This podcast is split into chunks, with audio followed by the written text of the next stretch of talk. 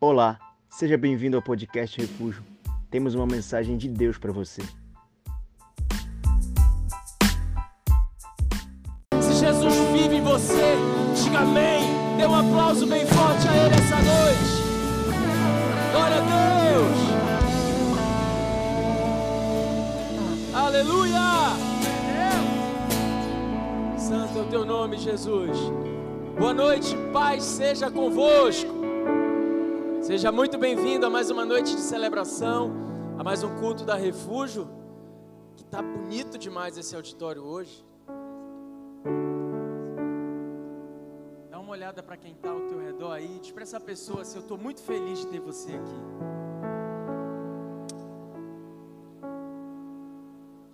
Diz para ela, como está o teu coração por encontrá-la essa noite aqui? Eu estou muito feliz de ter você aqui hoje de verdade. Eu sei que Deus quer fazer algo tremendo nas nossas vidas. Nós somos privilegiados por estarmos aqui. Tem alguém hoje nos visitando pela primeira vez?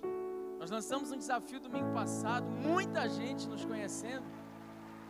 Sejam muito bem-vindos. Tem alguém no nosso meio que você não faz parte de nenhuma célula nossa? Você nunca foi em nenhuma célula? Ó, tem algumas pessoas aqui, aqui também. Ali, duas pessoas. Você não vai sair daqui sem uma célula hoje. Em verdade, conheça, em verdade, profetiza. Você que está aí perto, já cola nessa pessoa, já convida para a sua célula. A célula, irmãos, é uma oportunidade, eu sempre falo isso, de nós amarmos você de perto.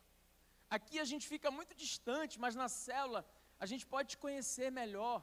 Na célula a gente pode ser corpo, na célula a gente pode funcionar como igreja, a igreja que Jesus nos ensinou a ser. E não é essa igreja de púlpito e membresia. Isso aqui faz muita, é, muita distância entre nós, gera muita distância. Nós queremos ser a igreja que senta à mesa. E a célula é esse lugar de nós assentarmos com você, te conhecermos, sorrirmos com você, chorarmos com você. Então, por favor, não saia daqui sem uma célula hoje. Amém? Você que está aí junto, já cola nessa pessoa, pega o contato, já manda o convite, já saiu daqui com uma célula, não tem jeito. Nós temos uns irmãos aqui que são de São Paulo, né? Então aqui nos visitando, glória a Deus pela vida de vocês. Vieram aprender um pouquinho mais sobre célula, sobre a visão. Cuidado para vocês não quererem morar aqui definitivamente também, porque isso aqui vicia, né, gente? É ou não é? Bom, eu quero falar hoje sobre relacionamentos que valem a pena. Eu quero te levar a um texto que está lá no Evangelho de João, capítulo de número 11. A partir do verso 1. É, esse é o texto que retrata o momento em que Jesus fica sabendo da morte de Lázaro. Eu quero ler com você João 11, verso 1. Se você não achou, você pode acompanhar aí no telão. Diz assim: Estava enfermo Lázaro de Betânia da aldeia de Maria e de sua irmã Marta. Esta Maria, cujo irmão Lázaro estava enfermo, era a mesma que ungiu com bálsamo o Senhor e lhe enxugou os pés com os seus cabelos. Mandaram, pois, as irmãs de Lázaro dizerem a Jesus: Senhor, está enfermo aquele a quem amas. Ao receber a notícia, disse Jesus: Essa enfermidade não é para a morte, e sim para a glória de Deus, a fim de que o Filho de Deus seja por ela glorificado. Ora, amava Jesus a, a Marta e a sua irmã e a Lázaro. Quando, pois, soube que Lázaro estava doente, ainda se demorou dois dias no lugar onde estava. E depois disse aos seus discípulos: Vamos outra vez para a Judéia. Eu te chamo a atenção para esse verso 8. Disseram-lhe os discípulos: Mestre, ainda agora os judeus queriam, os judeus procuravam apedrejar-te e voltas para lá. Corre para o verso 16. Então Tomé, chamado Dídimo, disse aos condiscípulos: Vamos também nós para morrermos com ele. Amém. Obrigado, Pai, pela tua palavra, obrigado por essa noite, obrigado por cada coração aqui presente, escancarado para ouvir a tua palavra, Pai. Os nossos corações são como terra e nós vamos receber a boa semente que é a tua palavra, Pai. Eu não tenho o poder de convencer ninguém a nada, mas o teu espírito é quem faz. É o Senhor quem opera em nós, tanto querer quanto efetuar. Por isso nós nos rendemos completamente ao teu mover, Pai. Que o teu espírito produza em nós a revelação da tua palavra aos nossos corações, que ela possa germinar, Senhor, e dar frutos que permaneçam sobre as nossas vidas. Fala conosco, que essa noite seja um marco sobre a vida de cada um de nós, Pai, e que todos nós saiamos por essas portas hoje, diferentes da forma como nós chegamos aqui. Em nome de Jesus, essa é a nossa oração. Se você concorda, diga amém. Tome seu assento e dê um aplauso a Jesus.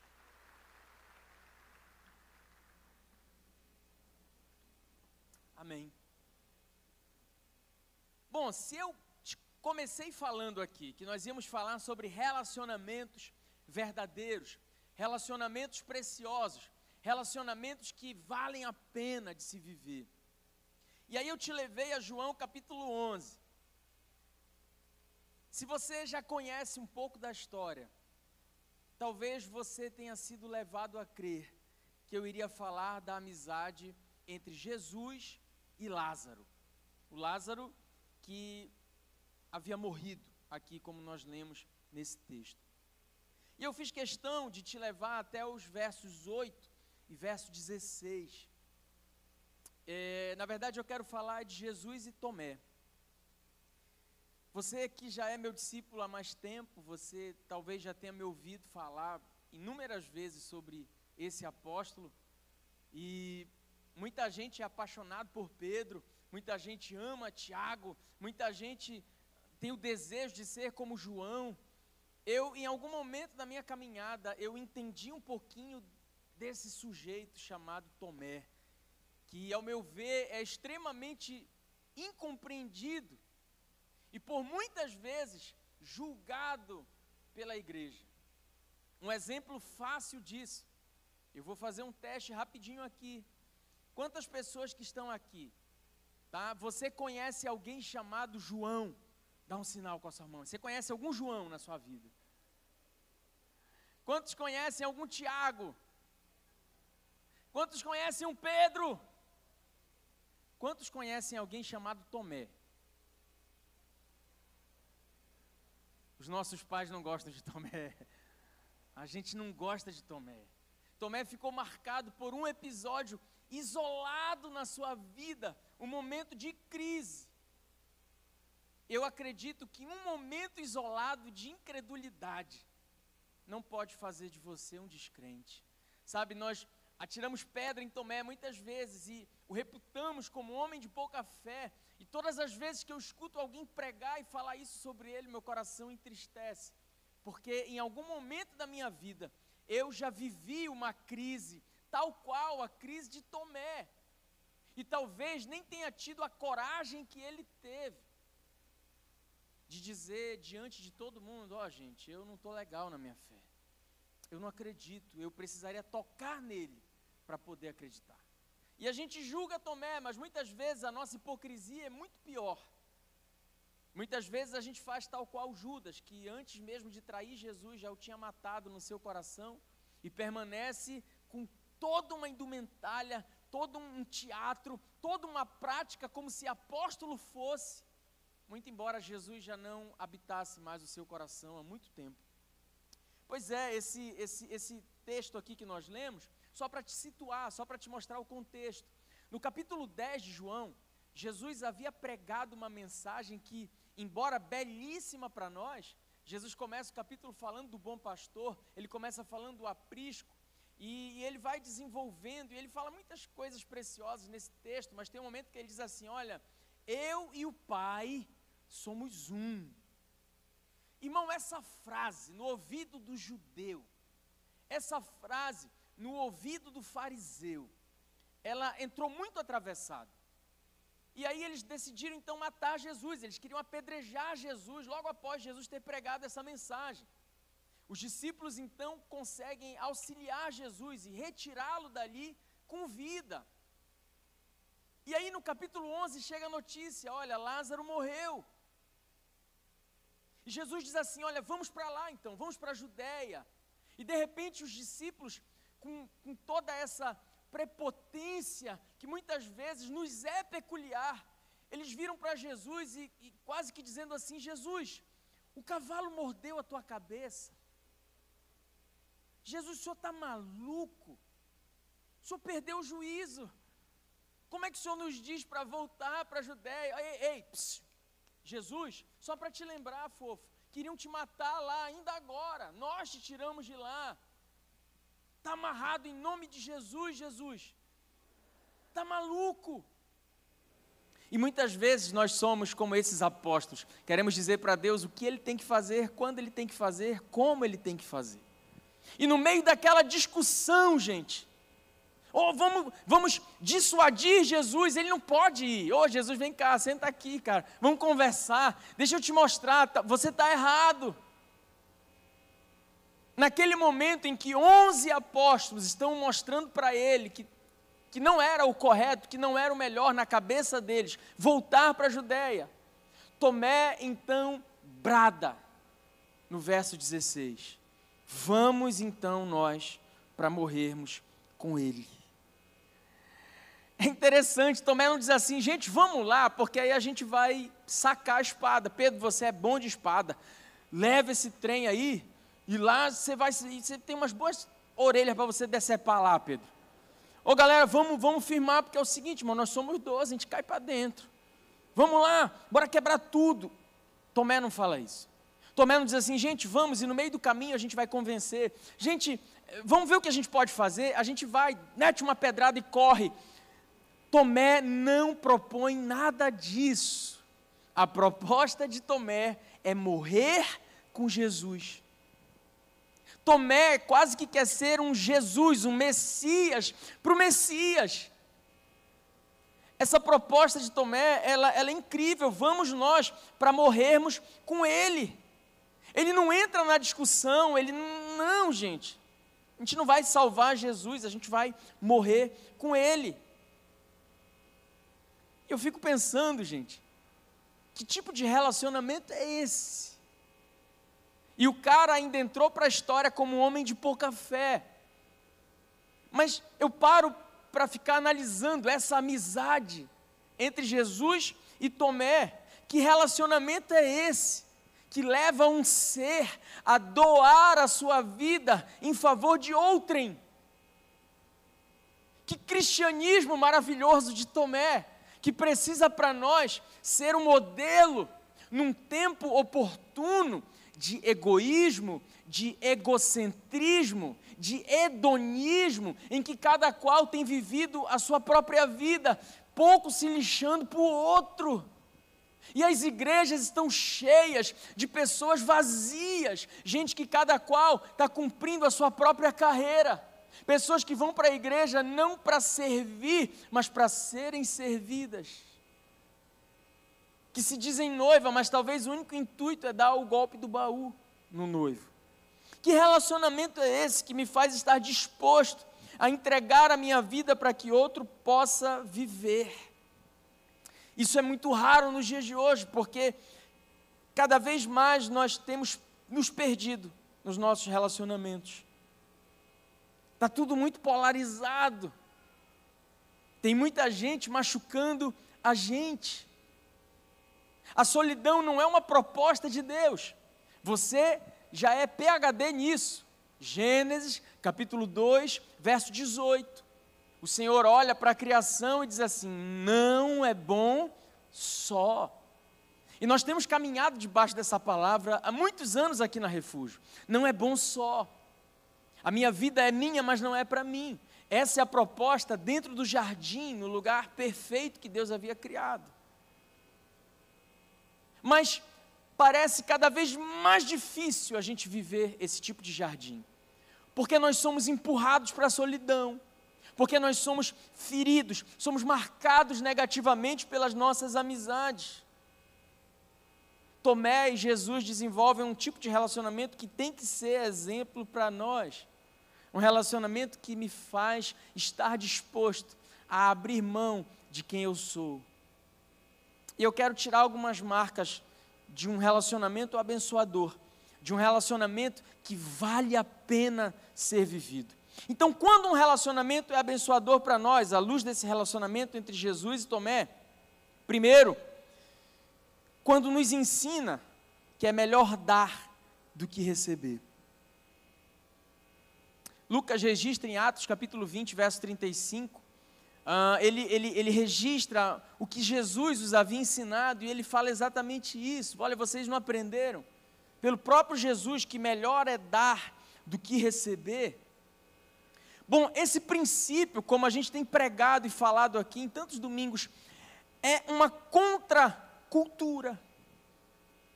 Porque nos dias de hoje está todo mundo querendo receber alguma coisa. Nos dias de hoje está todo mundo querendo ostentar alguma coisa. Nos dias de hoje está todo mundo querendo se dar bem. Todo mundo quer se dar bem em alguma coisa. E quase sempre se entra em relacionamentos com esse intuito. Eu quero me dar bem. Eu quero ser feliz. Eu quero encontrar a minha metade da laranja. Eu sou a carne, eu quero encontrar a minha unha. Nessa busca aí, o Fábio Júnior já está no vigésimo casamento, ele não achou a, a, metade da laranja. Mas a gente quase sempre quer, quer projetar no outro a razão da nossa felicidade. Então eu entro num relacionamento completamente errado. Isso serve para todo tipo de relacionamento, amoroso, de amizade ou qualquer outro tipo de relacionamento. Se você entrar num relacionamento querendo receber, então você não entendeu qual é o princípio do Evangelho. Nessa postura, Tomé demonstra que ele está disposto a perder, ele está disposto a se doar, compartilhar a própria existência. É um relacionamento que não está baseado em valores, é um relacionamento que não está baseado em ganância, não é uma fé utilitarista como de tantas pessoas que se relacionavam com Jesus e se relacionavam com Jesus que era curandeiro. Eles não queriam Jesus Messias, eles queriam Jesus curandeiro. Ah, e como tem hoje em dia igrejas pregando um Jesus curandeiro e não um Jesus amigo. Quantas e quantas campanhas você vê por aí e as igrejas lotadas de gente vazia. O que quer? Não, não é Jesus. O que quer é a bênção. Nós cansamos de cantar aquela música. Jacó segurou o anjo, agarrou o anjo, não deixou sair. E depois o que ele disse para o anjo? Me dá a minha bênção para depois subir. Me dá a minha bênção para depois subir. Hã? O que nós estamos dizendo é: Deus, me dá minha bênção e depois, ó, tchau, fofo. Pode ir, eu só quero a tua bênção. Eu não quero você. Eu quero que você pode me dar. Me dá a tua bênção, depois você pode ir. Esse é o tipo de relacionamento secularizado. Sabe, relacionamentos que valem a pena, eles precisam nos abençoar, a tal ponto de nós vivermos esse desprendimento de quem nós somos. Foi o que Jesus falou para os seus discípulos: se vocês quiserem me seguir, ou seja, se vocês quiserem uma amizade comigo, antes, neguem-se a si mesmo. Eu quero relacionamentos que estejam dispostos a dar muito mais do que receber. E aí eu te pergunto, como você tem desenvolvido os teus relacionamentos? Porque a forma como nós vamos desenvolvendo e nos relacionando, seja aqui dentro da igreja, seja na nossa família, no nosso trabalho, na nossa escola, faculdade, nos possibilita viver muita frustração existencial. E aí a gente vai se tornando o diabo da gente mesmo. E o pior, ainda busca alguém em quem a gente possa culpar. Lá em 1 Coríntios, capítulo 2, verso 12, Paulo fala algo interessante. Ele diz assim: Mas nós não recebemos o Espírito do mundo, mas o Espírito que provém de Deus, para que pudéssemos conhecer o que nos é dado gratuitamente por Deus. Olha o que Paulo está dizendo: existem dois Espíritos sob os quais você pode caminhar no mundo sobre os quais você pode edificar, construir as suas relações. Ele está dizendo que existe um espírito secular, existe um espírito do mundo, mas existe o espírito de Deus também. E você pode e deve construir as suas relações debaixo de um desses dois espíritos. E aqui estão os teus valores, aqui está tudo que você agrega, tudo que você vive. E relacionamentos que são feitos debaixo de um espírito do mundo são relacionamentos que vão te ferir, que vão te frustrar, que você só serve o quanto você pode dar. Quando você não pode dar mais nada, você não serve. Nesse espírito do mundo, você vale o que você tem. E é por isso que tem tanta gente nas redes sociais tentando mostrar o que não é para pessoas que não conhecem e que estão pouco se lixando porque está sendo mostrado. Mas muita gente gasta uma vida inteira tentando contar uma mentira, e o pior, depois que conta a mentira, se transforma na própria mentira personificada. E não consegue desenvolver relacionamento com Deus. Por quê, pastor? Porque o Senhor não se relaciona com uma mentira.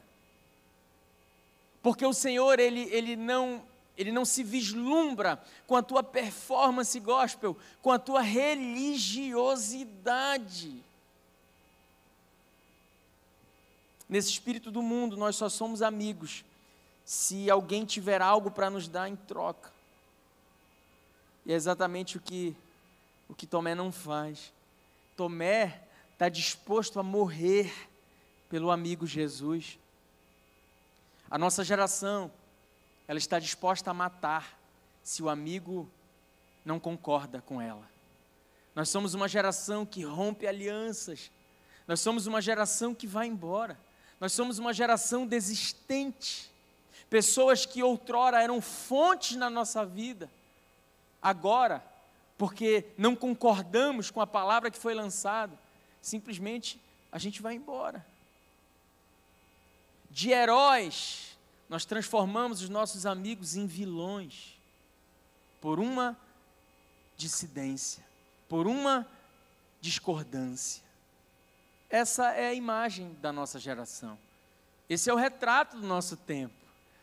Nós temos alianças com prazo de validade. E Tomé está dizendo: Eu não abro mão da aliança que eu tenho. Eu não abro mão debaixo do espírito do mundo, nós estamos com o outro, não pelo outro, mas por nós. Eu sou o que importa na nossa relação. Em primeiro lugar, eu. Em segundo lugar, eu também. Em terceiro lugar, ainda eu. Eu sou o centro. Você existe para quê? Você tem que me fazer feliz. Se você não me fizer feliz, eu termino. É por isso que casamentos não conseguem subsistir nos dias de hoje. Pessoas entram num casamento não para fazerem o outro feliz, mas para, de forma egoísta, encontrarem a sua própria felicidade. Eu estou sozinho, me sinto infeliz, logo vou me relacionar com você. Não por você, mas por mim. E no momento em que eu estiver bem, eu posso simplesmente romper e te mandar embora.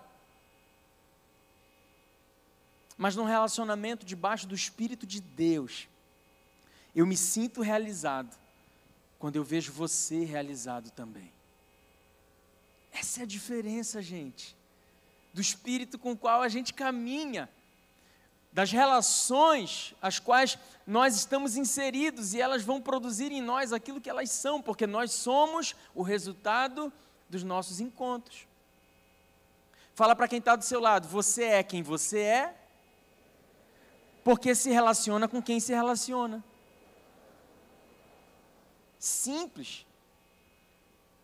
Tomé se realiza em Jesus, e é o que faz ele estar disposto a dar muito mais do que a receber. Segundo, quando é que um relacionamento vale a pena de ser vivido? Quando ele nos proporciona experiências únicas. Sabe, gente, relacionamentos precisam acrescentar coisas extraordinárias na nossa vida. Caso contrário, eles vão ser relacionamentos ordinários, de uma vida ordinária. Mais tarde, lá no capítulo 20, também do Evangelho de João, você vai ver como que essa amizade produz algo único na vida de Tomé.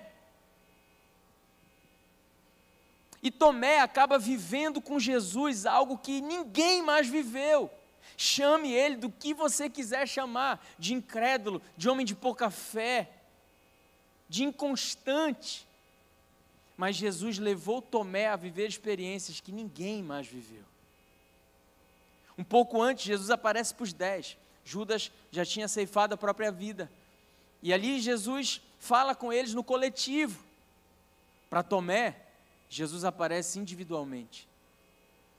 Jesus fala com os dez. Com Tomé, Jesus os chama pelo nome. Os dez viram Jesus. Com Tomé, essa amizade que vale a pena. Jesus chega bem junto dele e diz assim: O que, que você queria mesmo? Você falou que queria me tocar, né, Tomé? Está aqui, filho. Pode tocar nas minhas mãos. Vem, Tomé, pega a tua mão, coloca aqui no meu lado. A nossa relação é única, Tomé. Eu volto para você.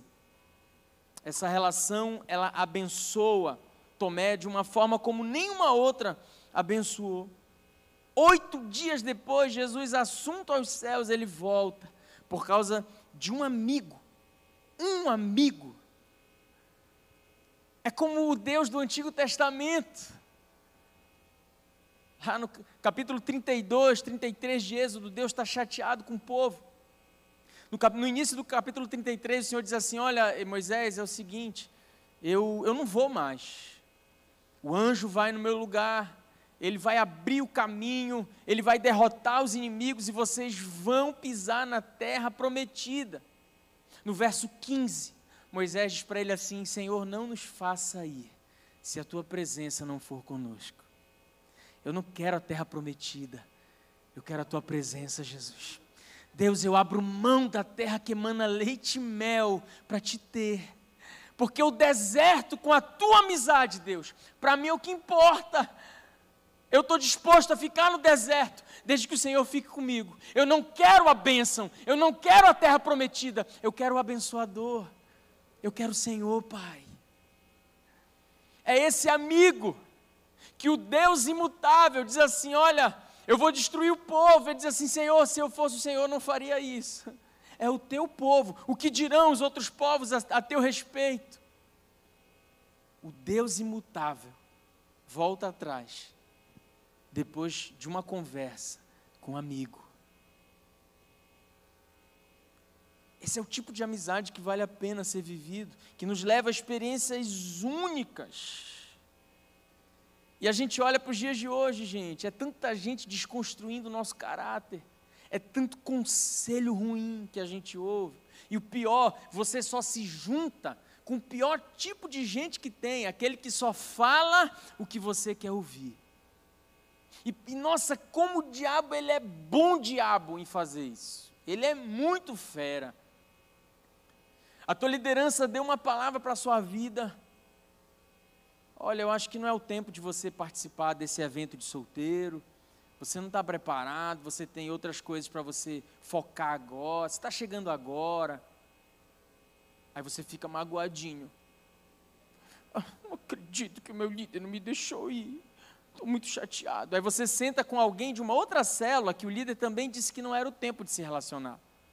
Ah, não deixaram eu ir. Ah, não deixaram eu ir também. Ai, que líderes sem visão espiritual, né? É. Bons somos nós, né? Bate aí, Lúcifer. É. Toca aqui, Pombagira, tamo junto. Mas é tudo que vocês queriam. Aí vocês se acharam. Ai, vamos caminhar juntos. Nós somos os dois incompreendidos dessa igreja. Tá todo mundo errado, só nós estamos certo. Relacionamentos que desconstroem Ninguém é desconstruído, gente, sem que haja uma influência de terceiros. A Bíblia diz que a fé vem pelo ouvir e ouvir a palavra de Deus. Então, a perda da fé, ela vem pelo mesmo caminho. No direito nós chamamos isso de paralelismo das formas. Bonito. Se a fé vem pelo ouvir, ela também vai embora da mesma forma. Pelo ouvir. Que tipo de relacionamentos você tem construído? O que você tem ouvido? Porque os teus relacionamentos, eles vão atestar se Deus está em vocês ou não. Relacionamentos precisam nos levar para algo extraordinário com Deus, para momentos únicos com Deus. Relacionamentos precisam nos curar, alimentar a nossa fé, produzir em nós força para seguir a caminhada. Esse é o desejo de Deus para nós. Quando mais um relacionamento ele vale a pena. Terceiro, quando através dele você se torna uma pessoa melhor. Relacionamentos precisam te fazer crescer. Relacionamentos precisam te fazer ascender. Sabe, tipo de relacionamentos que você tem convicção de que se você perder, você empobrece. Tem relacionamentos que quando terminam, é livramento. Amém ou não? Não sei se para você ou para outra pessoa. Já pensou nisso? Ai, que livramento foi para outra pessoa. É, porque a gente está num tempo, ai Senhor, me dá de presente para alguém. Ou me dá alguém de presente. Será que Deus pode te dar de presente para alguém mesmo? Ou será que isso seria um presente de grego, quando abrisse pã, o cavalo de Troia? Um monte de Exu pulando de dentro de ti. Ei, vamos atacar! Bora cirandar! Vocês estão achando graça, mas eu estou falando serião.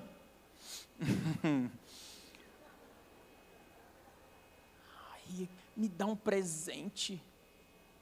Deus, quem será o Moisés da minha vida que vai me tirar desse deserto?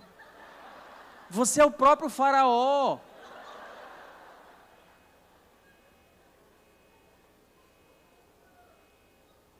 Então, uh, é precioso o que Tomé vive, sabe? Tomé se transforma em alguém diferente. Lá no capítulo 21 do Evangelho de João, lá no final de tudo, versos 1 e 2 diz assim: Depois disso, manifestou-se Jesus outra vez aos discípulos, junto ao mar de Tiberíades, e manifestou-se assim. Olha o verso 2: Estavam juntos Simão Pedro e Tomé, chamado Dídimo. Tomé estava lá, gente. Tomé estava lá. Se livrou da crise que tinha paralisado. Aquela experiência com Jesus produz algo precioso nele. Aquela crise que tinha paralisado Tomé, quando Jesus aparece para ele, Tomé segue em frente. Ele aprendeu a nunca mais ir embora depois das experiências próximas com o amigo Jesus. Nossas relações, elas precisam nos moldar, nos transformar. Elas precisam ser fonte nas nossas vidas. E eu vou te falar, se você encontrou uma fonte, irmão, proteja, lute por ela, porque está cada vez mais difícil gente fonte na nossa vida. É por isso que nós não abrimos mão de honrar as nossas alianças, de honrar a nossa liderança, de caminhar em suporte aos nossos discipuladores. A gente não abre mão disso, de servir, de dar muito mais do que receber. É por isso que Tomé não podia perder Jesus. Porque depois de Jesus, Tomé passa a ser símbolo de gratidão, de permanência, de fidelidade. Vale a pena um amigo assim, cara vale a pena persistir, vale a pena ser confrontado, vale a pena. Valeu a pena para Tomé ouvir aquelas palavras de Jesus que muita gente repreende como uma, é, entende como uma grande repreensão. Quando Jesus diz assim: Agora, porque viste, creste, bem-aventurados os que não viram e creram. Não seja incrédulo, Tomé, mas crente. Você pode ver Jesus dando uma tremenda bronca, quase que humilhando Tomé. Ah, eu vejo como um amigo. Eu vejo Jesus com doçura proferindo essas palavras. Ô oh, Tomé, eu sei que você me ama. Foi só um momento de crise, mas não permita que a crise te afogue, Tomé. Não seja incrédulo. O que você queria na tua crise me tocar. Vem cá, cara. Você é meu amigo. Eu não abro mão dos meus amigos. Tomé, eu não tenho problema com as suas crises. Eu sei, eu sei, você é de carne e osso. Eu, ainda há pouco, Tomé, em alguns dias eu entrei num jardim chamado Getsemane, Tomé. Eu vivi uma crise lá também. Eu sei o que você está passando, amigo. Eu suei sangue. Eu disse para os meus amigos também, gente, ora por mim, a minha alma está angustiada até a morte. Tomé, por isso que te chamam Dídimo, porque você é parecido comigo. E agora eu descobri, Tomé, que não só fisicamente nós somos parecidos, amigo, porque a nossa amizade nos fez parecido, Tomé. Vem cá, filho, toca na minha mão. Põe tua mão aqui no meu lado também, Tomé. Creia. Seja crédulo, Tomé. Que amizade que vale a pena, gente. Quarto, termino. Quando uma amizade vale a pena, quando ela passa pelo dia da dor e se torna ainda mais forte. Salomão escreve em Provérbios 17, 17, que em todo tempo ama o amigo, mas na hora da angústia, ele se torna um irmão. Salomão está falando de dois níveis de relacionamento: amizade e irmandade. Porque a amizade é verdadeira, em todo tempo você ama o amigo. Você ama, você está caminhando com ele. Só que o amigo, ele pode deixar de ser amigo. Ele pode ir embora. Mas no tempo da angústia, Salomão nos diz: olha, esse é o teste. Essa amizade, essa relação que antes era de amizade, agora ela se torna ainda mais forte ela sofre uma evolução, porque vocês vão de amigo para uma relação quase que consanguínea. E o irmão, ainda que chateado, ele jamais vai deixar de ser irmão. Quando é que um amigo se torna irmão, então, Salomão? Na hora da angústia, é no tempo da dor. Sabe, o domingo de ramos, ele me ensina algo interessante. Jesus está entrando em Jerusalém, a sua entrada triunfal, o povo todo colocando folhas de eh, ramos aos pés dele, cobrindo com as vestes. Hosanas, aleluia, bendito que vem em nome do Senhor. Essa mesma multidão, uma semana depois, grita: crucifica-o, solta Barrabás. Sabe o que esse episódio do Domingo de Ramos me ensina? Que não se constrói alianças em tempos de festa não se constroem amizades profundas em meio a confete, serpentina e comunhão. Toda amizade para se transformar em um laço, tal qual de Tomé e de Jesus, ele precisa passar pelo dia mal. Tomé descobriu isso. No momento da sua maior tristeza, no momento em que ele tinha perdido o seu melhor amigo, ele abandona a comunhão. Ele faz como a maioria de nós fazemos, nós nos isolamos. A célula está reunida, ele, ele se isola. Julgue Tomé se você quiser, mas ele está machucado. E o pior, quando ele volta para a comunhão, ele tem que lidar com a prepotência da igreja. Quando Tomé, que está isolado, que está sumido, ele volta para a comunhão, os apóstolos o recebem dizendo assim: Ei Tomé, nós vimos o Senhor. Aleluia! Nós vimos o Senhor. Você não, Tomé. Ninguém chega junto e diz assim: Tomé, sentimos tua falta, cara. Vem cá, Tomé. Que falta que você fez no corpo, irmão. Me dá um abraço. Você está ferido, você precisa de alguma coisa, Tomé. Tomé, você comeu esses dias, vem cá. Nós não conseguimos ser igreja sem você, Tomé. Você fez falta. Nós estávamos orando e chorando a tua falta, Tomé. A nossa célula não é a mesma sem você, Tomé. Nós vimos o Senhor, você não. Tomé tem que lidar com esse tipo de crente, com esse tipo de igreja que se acha muitas vezes mais santa, que se acha mais ungida. E aí nós criamos jargões. A salvação é individual, problema seu. e pessoas estão indo para o inferno com o nosso consentimento. Ah, Jesus aparece para esse cara em crise. Sabe por quê? Porque ele é sincero. Nós vimos o Senhor, Tomé. É, gente, desculpa, ó.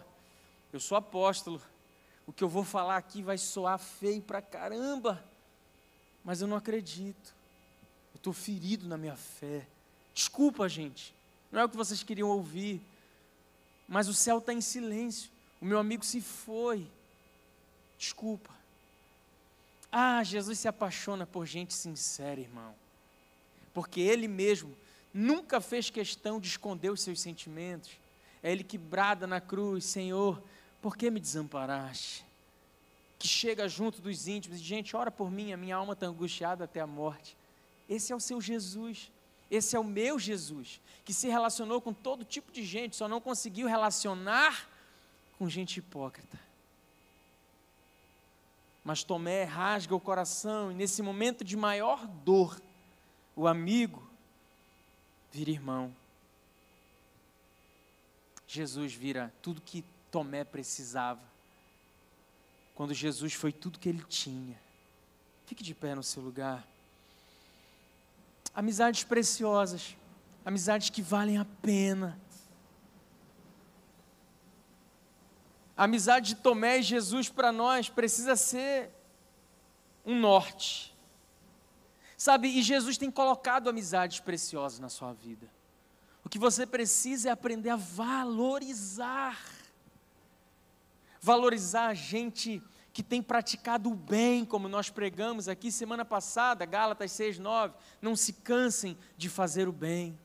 Gente que tem sido o próprio Jesus materializado em amor na sua vida. Gente que te trouxe até aqui. Gente que tem orado por você, você nem sabe. Gente que está jejuando por você. Gente que nesse exato momento está de boca fechada, mas no coração está intercedendo pela sua vida dizendo: Senhor, toca o coração dele agora, Pai. Hoje é noite dele se entregar. Jesus, ele estava desviado. Hoje é noite dele se reconciliar contigo. Toca nele, Jesus.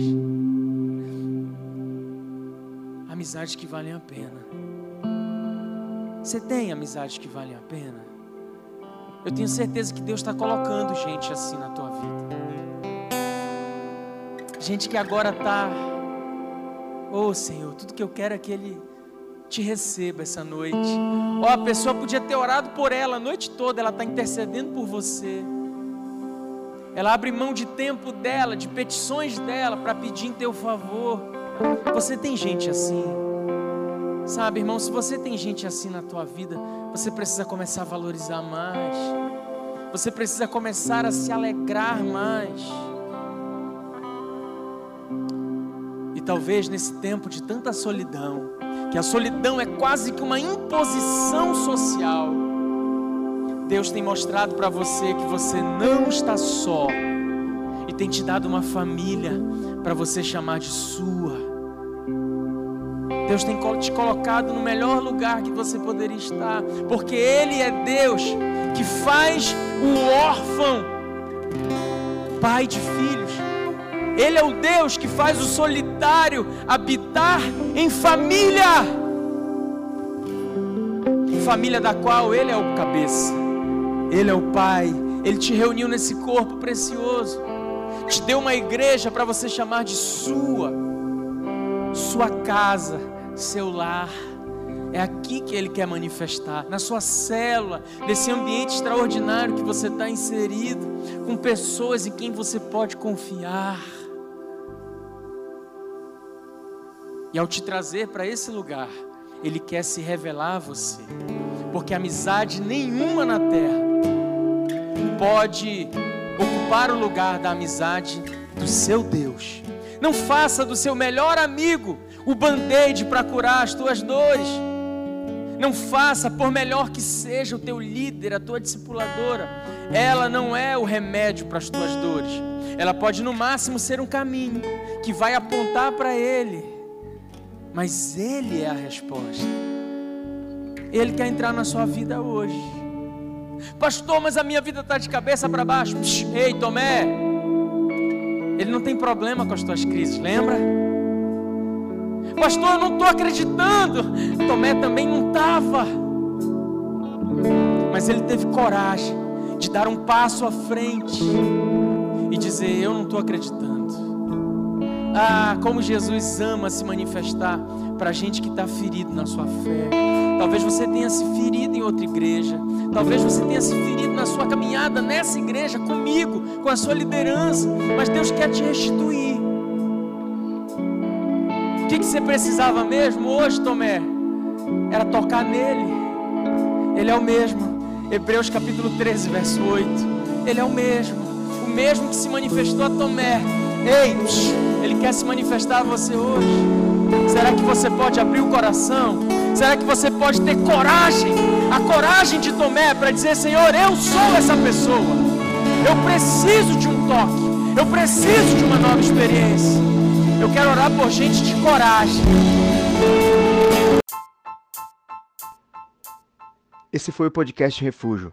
Esperamos que tenha te abençoado. Para mais informações sobre nosso ministério, acesse nossas redes sociais.